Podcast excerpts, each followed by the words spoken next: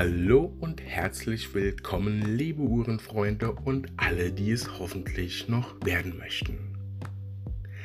Wer die letzte Folge gehört hat, in dem ich ein Interview mit Benedikt Schweiger vom Juwelier Alther geführt habe, beziehungsweise sein Interviewpartner war und es um das Thema Taucheruhren geht, der darf jetzt gespannt sein auf die zweite Folge. In dieser Folge widmen wir uns dem spannenden Thema Chronographen. Was ist ein Chronograph? Welche Funktionen gibt es? Welche Unterschiede zwischen den Funktionen gibt es? Und vor allem viel spannende Geschichte. Von Kriegszeiten bis heute alles rund um Chronographen. Dazu kommt wie immer die eine oder andere Empfehlung, was Modelle und Uhren betrifft, die ihr nach meiner persönlichen Meinung problemlos kaufen könnt. Auch hier möchte ich wieder erwähnen, dass ich weder von Benedikt selbst noch vom Juwelier Alter in Köln irgendein finanzielles Kickback erhalte. Es macht, wie schon oft erwähnt, einfach Spaß, sich mit tollen Menschen und Persönlichkeiten aus der Uhrenbranche auszutauschen und miteinander über verschiedenste Uhrenthemen zu plaudern. Nichtsdestotrotz fühle ich mich sehr gut aufgehoben beim Juwelier Altair und kann euch diesen Juwelier einfach schlicht und ergreifend empfehlen, wenn es um das Thema Uhren geht. Kontaktdaten und den YouTube, Instagram und Facebook-Channel findet ihr bei mir in der Beschreibung dieses Podcasts. Nun wünsche ich euch viel Spaß bei dem spannenden Thema Chronographen. Bleibt mir treu, liebe Grüße, euer Daniel.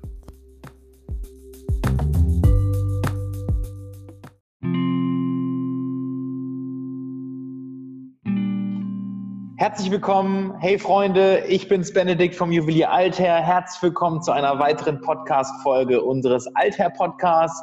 Ich habe heute wieder unseren Special Guest dabei, Daniel Rödel. Herzlich willkommen, Daniel. Ja, hallo, auch von mir ein herzliches Willkommen. Schon sein zweites Mal dabei auf der Sendung. Wir haben einmal schon über Taucheruhren gesprochen. Wenn ihr euch den Podcast noch nicht angehört habt, geht auf jeden Fall zurück und hört euch den mal an.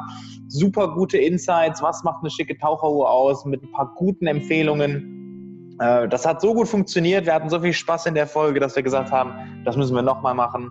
Äh, mittlerweile hat Daniel sogar auch seine eigene Präsenz auf Instagram und Facebook. Ganz kurz, Daniel, willst du das kurz vorstellen? Ja, gern. Also ähm, auf Facebook und Instagram mache ich im Prinzip Ähnliches wie hier. Ich gebe äh, Ratschläge und Tipps zum Uhrenkauf, stelle Uhren vor, zeige Bilder und zukünftig auch das ein oder andere Video. Und ja, stehe einfach mit meinem Hobby und meiner Leidenschaft auch mit Rat und Tat zur Seite. Wie finden die Leute dich? Äh, man kann mich äh, finden in Facebook und ganz einfach alles rund um die Uhr minus äh, Passion for Watches Germany und letzteres steht auch für Instagram. Da findet ihr mich auch unter Passion for Watches Germany. Cool. Geht auf jeden Fall auf Instagram und Facebook. Guckt es euch an, super wertvoller Content, richtig gute Hilfe. Ähm, also lohnt sich auf jeden Fall da vorbeizuschauen und ein Like da zu lassen. Heute in unserer, heute in unserer Podcast-Folge wollen wir über einen neuen Uhrentyp sprechen. Wie gesagt, letztes Mal über Taucheruhren gesprochen.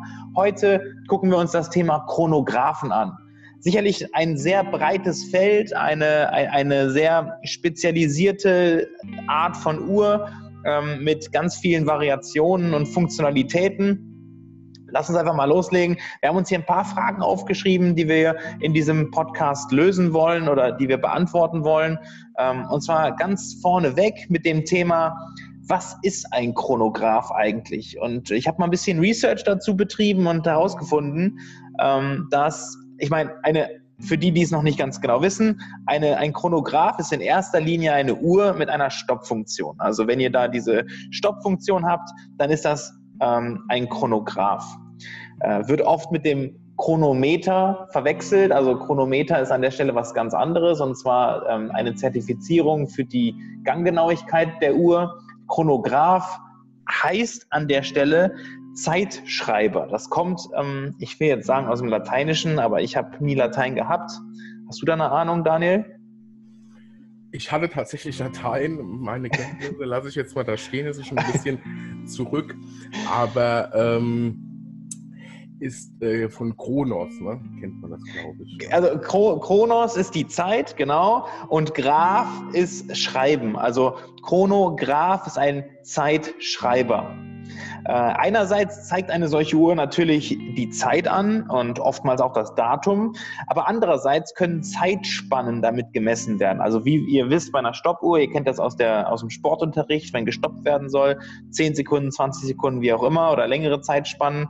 Ähm, die werden mit einer, mit dieser Stoppfunktion, mit dem Chronographen gemessen. Also das ist an der Stelle ähm, der Chronograph, weil er neben der Uhrzeit und dem Datum noch diese extra Funktion hat, diese Zeitspannen zu messen und zu schreiben, äh, sind das meistens auch deutlich hochwertigere Uhrwerke als ganz normale Dreizeiger ähm, und haben diese Funktion verbaut und sind deswegen manchmal auch ein bisschen teurer. Also es ist ein bisschen komplexeres Uhrwerk, aber äh, hat halt auch eine höhere Qualität.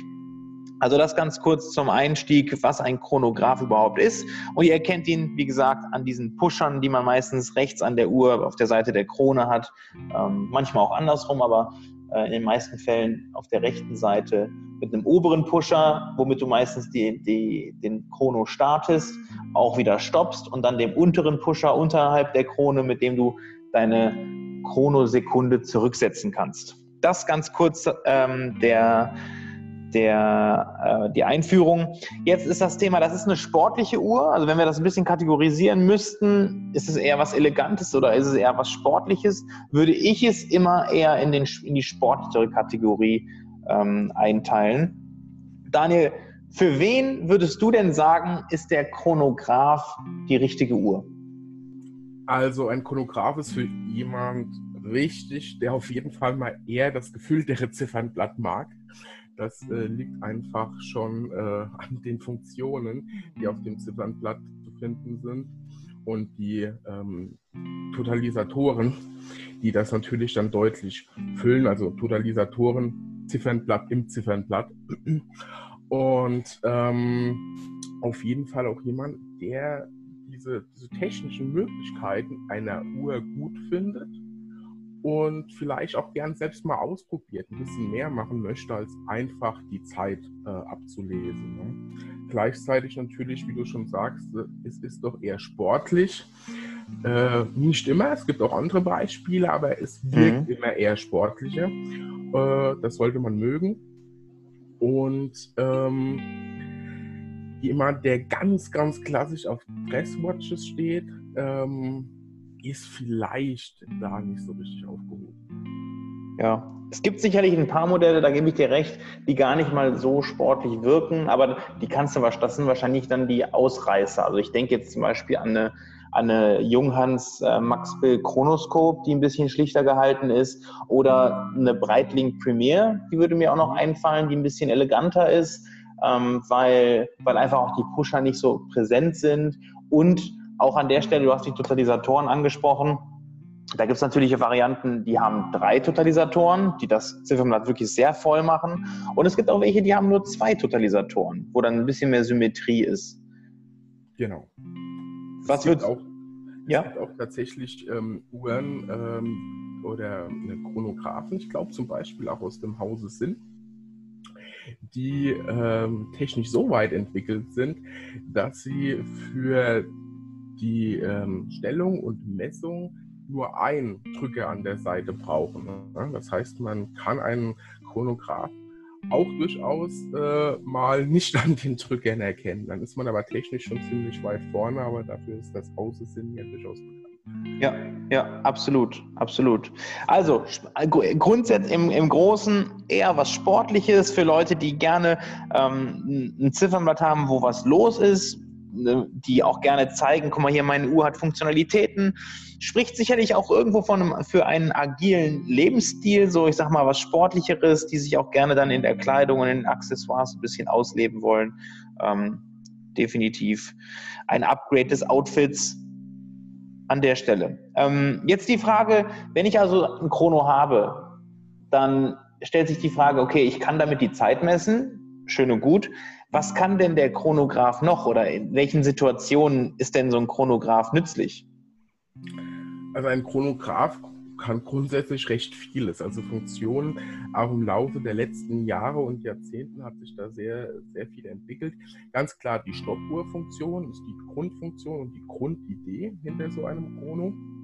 Im Prinzip, ähm, dass man eben äh, einen Sekundenzeiger hat, der unabhängig vom Uhrwerk äh, läuft, welches die normale Zeit anzeigt und man eben stoppen kann und äh, sich die ja, gewünschte Zeit dann ablesen kann, geht es natürlich auch weiter Richtung andere Funktionen. Da wäre zum Beispiel Tachymeter ähm, oder auch Telemeter und Co. Also da gibt es relativ viele verschiedene Varianten, ähm, wo man einer Uhr eine ganz bestimmte Funktion mit an die Hand geben kann. Was äh, ist eine Tachymeter-Skala an der Stelle? eine Tachymeter-Skala, die, äh, ich sag mal, Autofans können vielleicht ein bisschen was sich schon drunter vorstellen. Es gibt hier also ein Tacho beim Auto. Ähm, da ist eine extra Skala auf der Uhr mit aufgezeigt, meistens äh, Richtung entweder an der Lünette selbst, auf der Lünette oder äh, auf der Innenseite der Lünette in der Uhr, äh, mit der man genau messen kann, beispielsweise wie viel Zeit man für eine bestimmte Strecke braucht oder wie schnell man unterwegs ist. Ja, also eine Tachofunktion wie beim Auto. Das heißt, ich stelle mir das so vor, ähm, ich fahre los und passiere in meinem Rennwagen die zwei Kilometer Markierung, starte den Chronographen und dann? Also im Prinzip ist es recht, ist es recht einfach. Ja. Ähm, ich möchte wissen, wie schnell ich unterwegs bin. Dein Beispiel, ich starte, ich starte den Chronographen und wenn ich äh, im Ziel bin, beispielsweise nach zwei Kilometern, stoppe ich den Chronographen. Dann hat die Skala des Tachymeters hat bestimmte Anzeigen. Da steht zum Beispiel auf der 3 Uhr Position beziehungsweise nach 15 Minuten oder in dem Fall, wir sprechen ja von Sekunden, nach 15 Sekunden steht da zum Beispiel die Zahl 240. Mhm. Was bedeutet 240? Wir wissen alle, zumindest wenn wir gerechnet haben, eine Stunde hat genau 3600 Sekunden. Und die 240 bedeutet, ein 240. einer Stunde ist rum, also 15 Sekunden. Und dann gibt es eine ganz klassische Formel. Das heißt, ich schaue drauf, äh, ich bin ähm, für die Strecke beispielsweise von zwei Kilometern steht das Ganze jetzt zum Beispiel auf dem Tachymeter bei 90. Das heißt, ich sage 90 mal eine Stunde und mal die ähm, Kilometerentfernung mal zwei, dann weiß ich, wie schnell ich gefahren bin. Ich vereinfache das vielleicht mal so ein bisschen, ähm, weil wir sagen. machen hier ja keinen äh, Mathe-Leistungskurs. äh, wenn man sich das Ganze vorstellt, man fährt einen Kilometer, da muss man nichts umrechnen. Ne? Ich starte, drücke auf meinen Drücker, sodass der Chronograph startet. Der Kilometer ist rum. Ich drücke wieder drauf und es steht da 90 beispielsweise. Ich habe ein 90. einer Stunde rum und ähm, mal 1 für eine Stunde, mal 1 für einen Kilometer. Ich bin 90 km/h gefahren. Ja. ja. Und äh, so kann man das ausrechnen. Ja. Ähm, und man kann natürlich auch auf eine andere Art und Weise gehen. Man könnte auch sagen, ich möchte nicht wissen, wie schnell ich gefahren bin, sondern ich möchte vielleicht sogar wissen, anhand wie schnell ich aktuell unterwegs ist, bin, wie lang brauche ich oder wie weit komme ich in einer Stunde. Ja? Das kann man mhm. auch damit errechnen. Ne?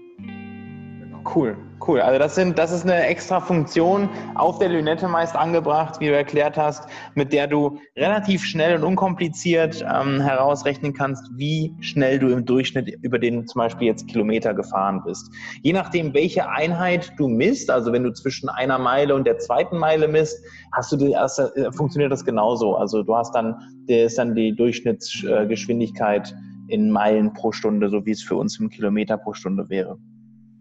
Cool. Ähm, du hast eben noch den Telemeter angesprochen. Wie würdest du den beschreiben?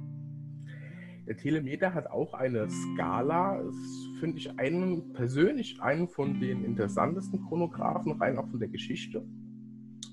Ähm, beim Telemeter ist jetzt äh, nicht ein Verhältnis zu einer Stunde angezeigt, so wie beim, äh, wie beim Parimeter, ne, ein, eine 240. Stunde zum Beispiel, sondern es ist angezeigt die Meter. Ja, Tarime, äh, der Telemeter wurde äh, gemacht, um herauszufinden, wie weit ein Objekt oder wie weit ich von etwas entfernt bin, das tatsächlich einen Schall erzeugt. Mhm. Ähm, wir kennen das alle, vielleicht auch noch aus Kindheitstagen vom Gewitter.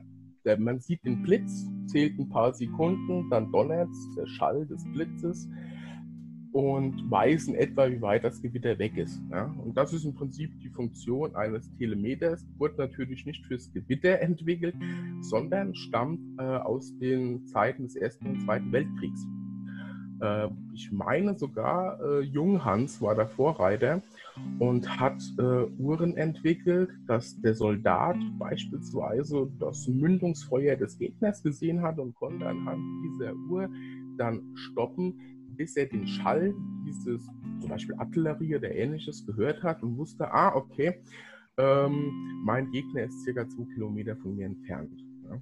Von der Funktionsweise sehr ähnlich wie ein Tachymeter, auch mit so einer Skala, nur dass wir eben in Meter messen und nicht äh, in anderen Einheiten. Ja. Sehr cool. Das wusste ich ja, selber noch nicht.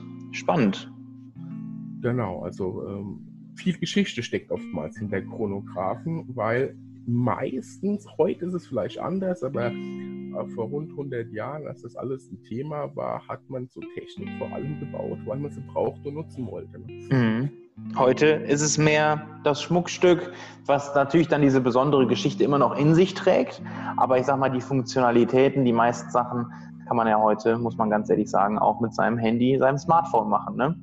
Wobei ich letztens drüber nachgedacht habe, wenn ich, mir, wenn ich mal einfach die, äh, die Uhr-App auf meinem Handy aufmache, ne, ich habe ein iPhone, wenn ich da mal gucke, ich hab, kann die Uhrzeit anzeigen, ich kann die Weltuhrzeit anzeigen, also quasi eine GMT-Funktion funktioniert. Ich habe eine Stoppuhr, ich habe einen Alarm. Ähm, da gibt es ja auch ein paar Uhren, die die Funktion haben. Aber eine Komplikation, die wir auf Uhren finden, aber nicht in der iPhone-App, nicht in der Standard-iPhone-App, kann man bestimmt mal runterladen. Aber das war für mich die Mondphase. Und natürlich, wie jetzt gerade erklärt, auch so ein Telemeter oder ein Tachymeter, die finde ich ja jetzt so per se auch nicht. Das stimmt, ja. Ähm, man findet relativ wenige Sachen dazu in Apps, außer sehr kostenpflichtige, das habe ich auch schon mal nachgeschaut. Mhm. Ähm, ich denke, weil so Thematiken gar nicht mehr gefragt sind. Also man macht sich vielleicht auch gar keine Gedanken mehr. Man kriegt das ja von allem relativ einfach geliefert. Ja? ja. Ein gutes Beispiel vielleicht, wenn wir bei dem Thema sind, was es so für Chronographen gibt, ist auch dieser Pulsometer mhm. oder der Astrometer. Ja? Das sind aus der Medizin. Ja? Und da bin ich wieder bei dem, was ich vorhin gesagt wurde. Chronographen wurden oft entwickelt, weil man sie dringend gebraucht hat. Ja? Ein sehr großer Vorreiter, was Pulsometer betrifft, war oder ist die Firma Heuer, heute Kack Heuer. Ähm, da war das Problem damals, dass Ärzte, Krankenschwestern und Co. die Patienten den, den Puls noch ganz händisch messen mussten. Mhm. Da gab es auch noch keine richtige Formel dafür. Und jetzt muss man sich vorstellen, äh, man hält den Puls des Patienten und muss den Puls ganz genau mitzählen. Wenn man das dann am Tag zehnmal bei was weiß ich, wie vielen Patienten auf einer Station macht, weiß man, was man getan hat. Sehr, sehr viel Konzentration und Co. Und Heuer hat da einfach einen Chronograph entwickelt, eben mit einer speziellen Skala, die es ermöglicht, in ein paar Sekunden sozusagen einen Wert zu bekommen, wie der Puls des Patienten ist, ohne ewig zählen zu müssen. Ne? Das Ganze gibt es auch als Astometer. Äh, und dann sprechen wir einfach von, wie viele Atemzüge der Patient in einer bestimmten Zeit gemacht hat. Das, was heute, äh, was weiß ich, Herz-Lungen-Maschinen oder ähnliches aufzeichnen, Gang bringen und Co.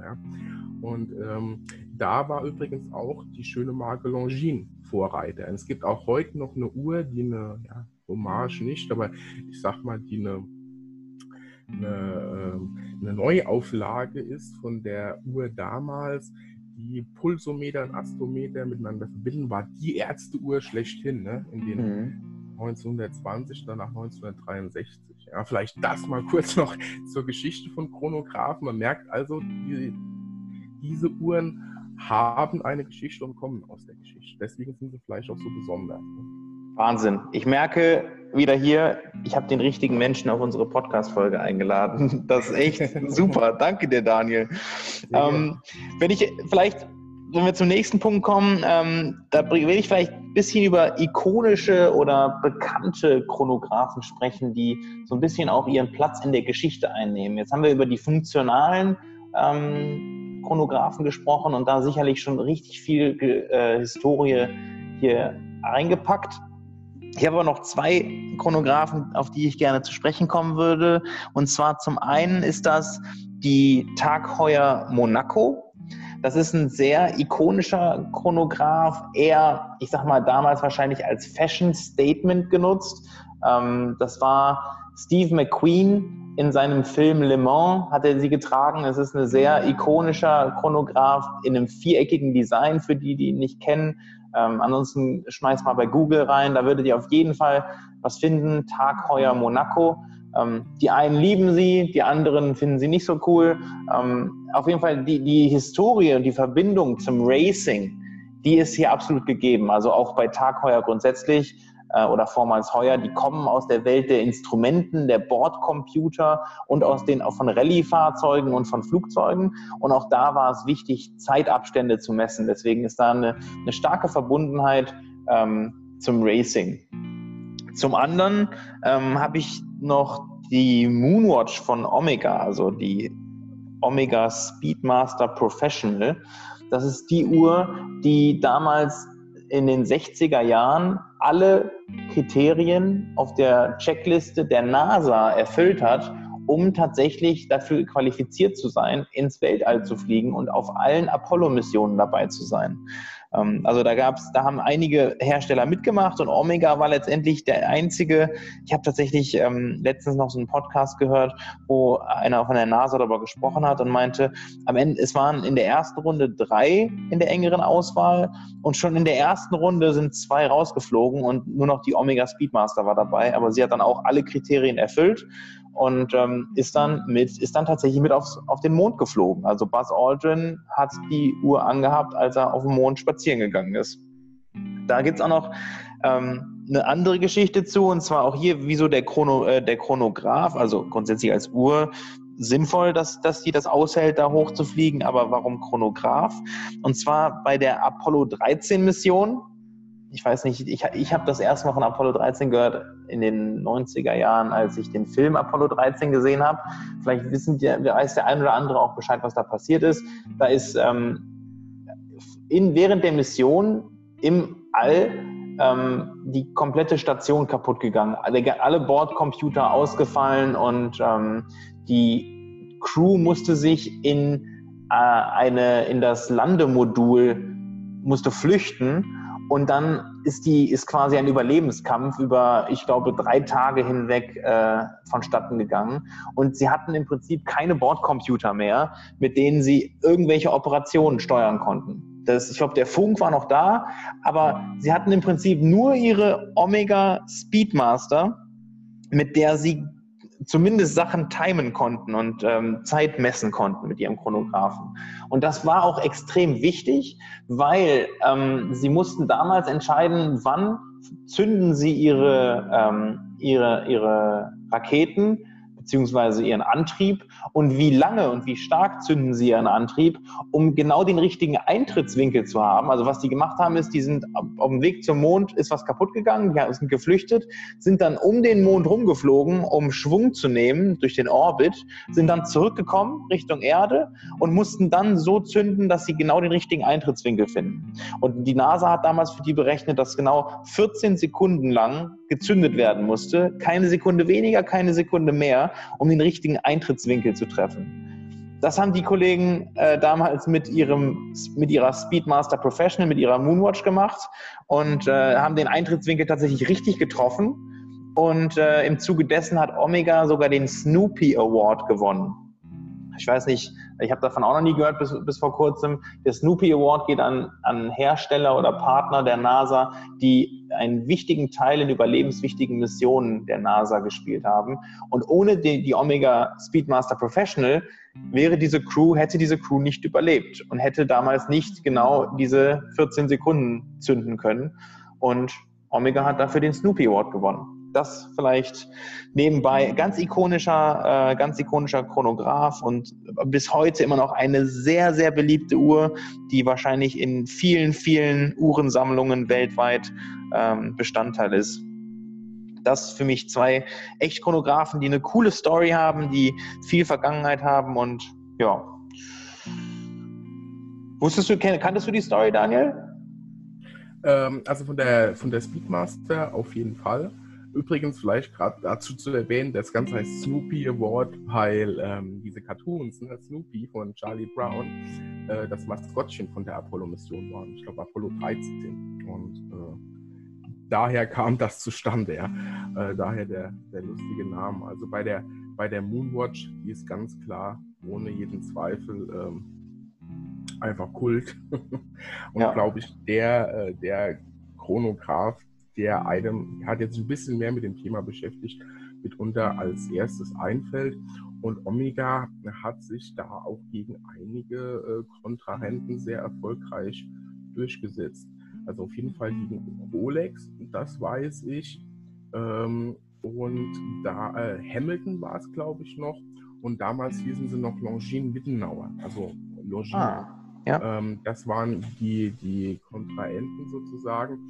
Und äh, die hatten einen Belastungstest äh, hinter sich zu bringen, der halt Kälte, Hitze, Druck und vor allem natürlich auch äh, Vibrationsbeständigkeit mhm. äh, nach sich gezogen hat. Und da hat die Omega mit Abstand äh, gewonnen und wurde dann äh, zur offiziellen Moonwatch beziehungsweise Ausrüstungsuhr für die Astronauten. Ganz lustiger Effekt übrigens, heutzutage wird die immer noch getragen. Also ich habe gerade vor kurzem eine Dokumentation gesehen über Alexander Gerst, unser deutscher äh, Astronaut schlechthin, der ja auch die Kommandant der ISS ist, war.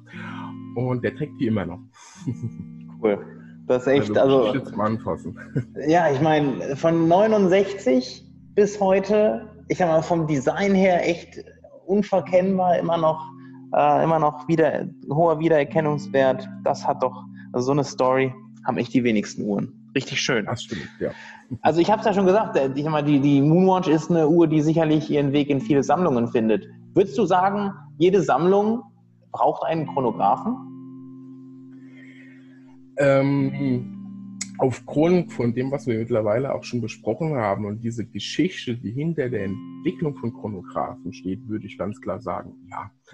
Ähm, eine Sammlung zeichnet sich ja generell meistens dadurch aus, dass sie normalerweise recht vielseitig ist und man nicht nur einen Typ speziell äh, sammelt, mit Ausnahme natürlich wie überall.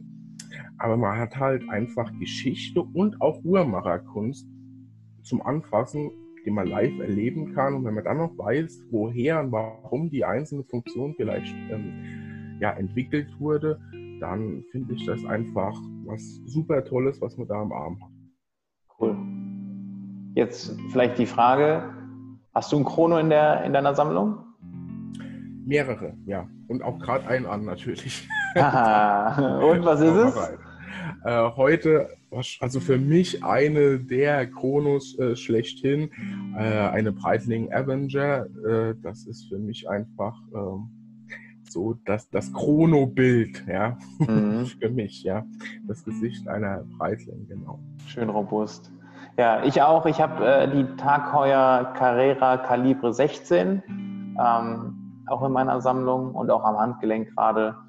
Super cool. Also ich finde, das ist einfach wenn man sie anhat, man hat irgendwie die ganze Zeit Lust an den, auf die Drücker zu drücken und diese Sekunde sich bewegen sehen. Das ist einfach, man hat was zum Anfassen, was zum Rumspielen, das ist einfach toolig. Ich finde, das äh, gibt der Sache immer einen extra Touch. Ich trage sie immer sehr gerne.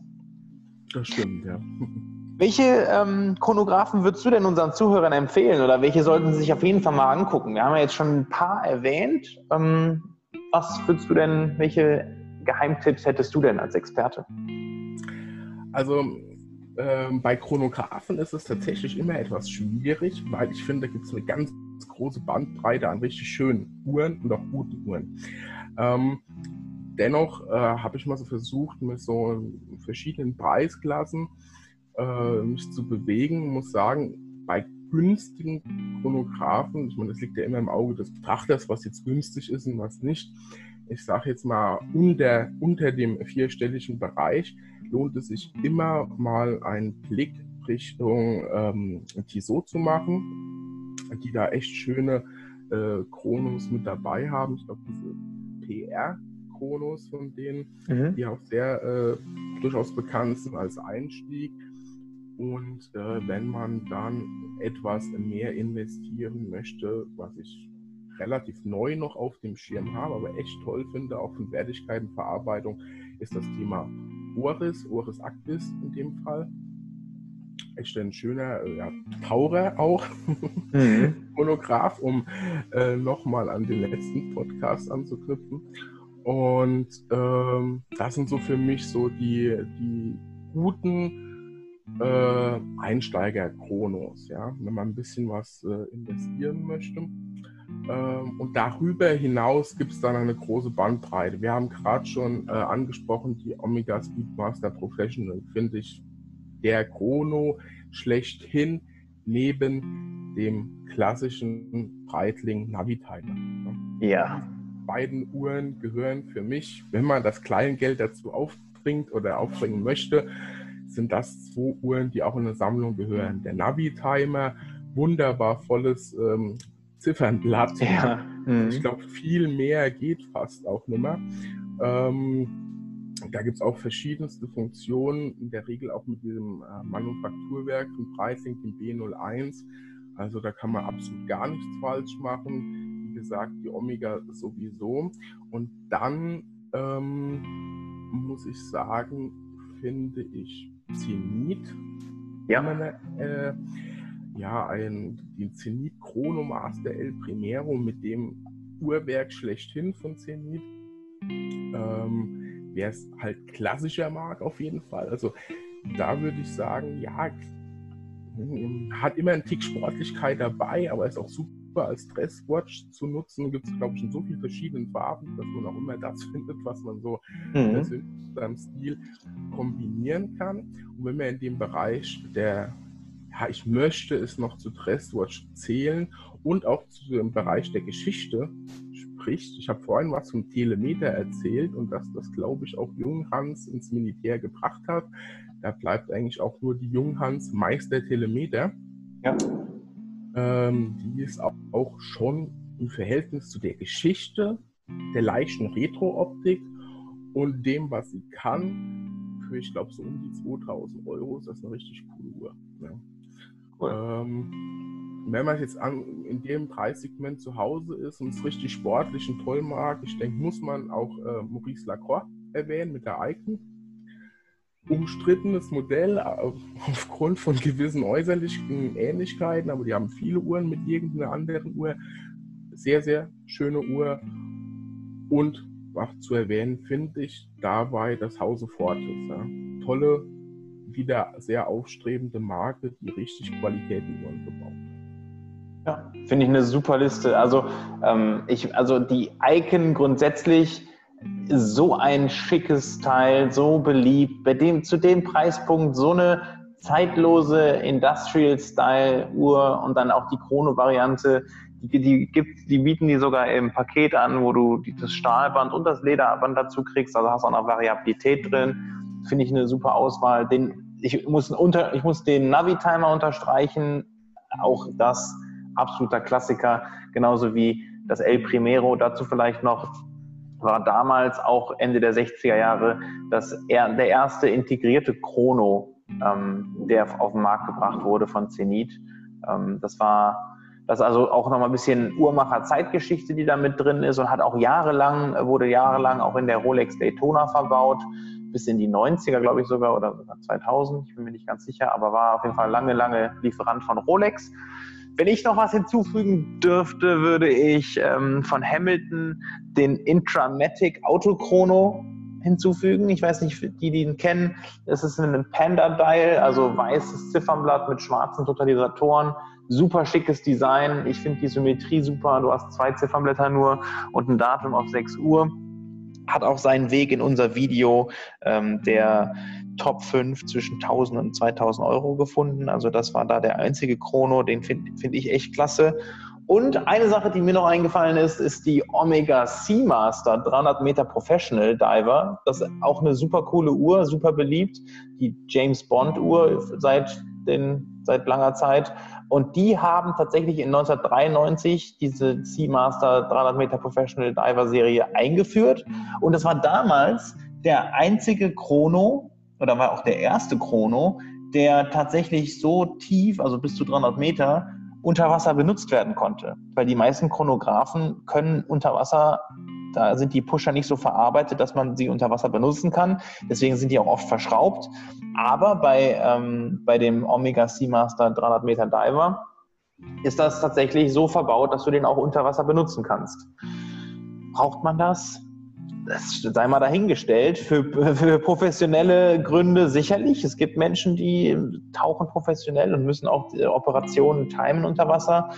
Für uns äh, Desk-Diver, ich sag mal im Büroalltag, sicherlich mehr eine Story, die Story dahinter als alles andere. Aber cool. Das äh, ist doch eine super Liste. Ich glaube, da haben wir einiges an Futter geliefert, ähm, ohne jetzt hier den gro zu großen Werbeblock starten zu wollen. Aber all die erwähnten Uhren findet ihr bei uns im Shop auf www.alter.de. Und wenn ihr mehr dazu wissen wollt, schreibt uns natürlich gerne ähm, eine Nachricht. Also uns findet ihr außerdem auf Alter 1957 auf Instagram oder auch unheimlich gerne per E-Mail an mich direkt. Benedikt mit C. Schweiger mit EI, also benedikt.schweiger alter.de. Daniel, wie erreicht man dich? Ja, im Prinzip erreicht man mich am besten einfach über Instagram oder Facebook, wie am Anfang genannt, äh, Passion for Watches Germany oder auf Facebook. Alles rund um die Uhr, Passion for Watches Germany. Klasse. Von meiner Seite aus hätte ich jetzt alle, hätten wir jetzt alle Fragen beantwortet. Wir wissen jetzt, was ein Chrono ist. Wir wissen, für wen der Chrono interessant ist, was er kann. Wir haben viele Funktionen kennengelernt. Wir haben ein, zwei Stories gehört dazu, welche äh, ikonischen Chronographen es so gibt und was die Story dahinter ist. Wir wissen jetzt, dass der Chronograph eigentlich in jede Sammlung reingehört und welche Modelle ihr euch definitiv angucken solltet, auch in verschiedenen Price Ranges. Ich glaube, wir haben heute viel mitgenommen. Ich habe persönlich einiges gelernt, auch von dir, Daniel. Danke an der Stelle. Und ich freue mich schon auf unseren nächsten Podcast. Ich denke, wir werden wieder ein spannendes Thema finden und uns nochmal zusammensetzen, oder? Auf jeden Fall, sehr gern. Wunderbar. Dann danke fürs Zuhören und wir hören uns in der nächsten Folge. Bis dahin.